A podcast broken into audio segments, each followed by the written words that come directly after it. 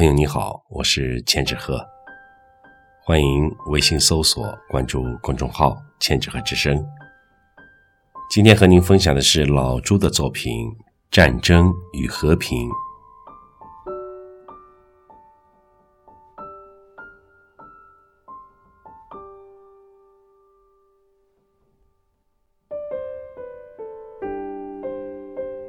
对于建议，普大爷。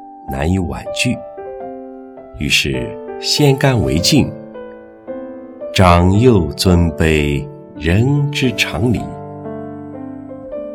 两个人曾经礼让三分，推诿战事。至于是不是为了和平，我看不一定。有时候的战争，有可能为了和平。有时候的风平浪静，正在酝酿战争。尊严没了还可以忍，俄罗斯没了，留世界干什么？有人煽风点火，有人忍无可忍，有人唯恐天下不乱，于是有人无需再忍。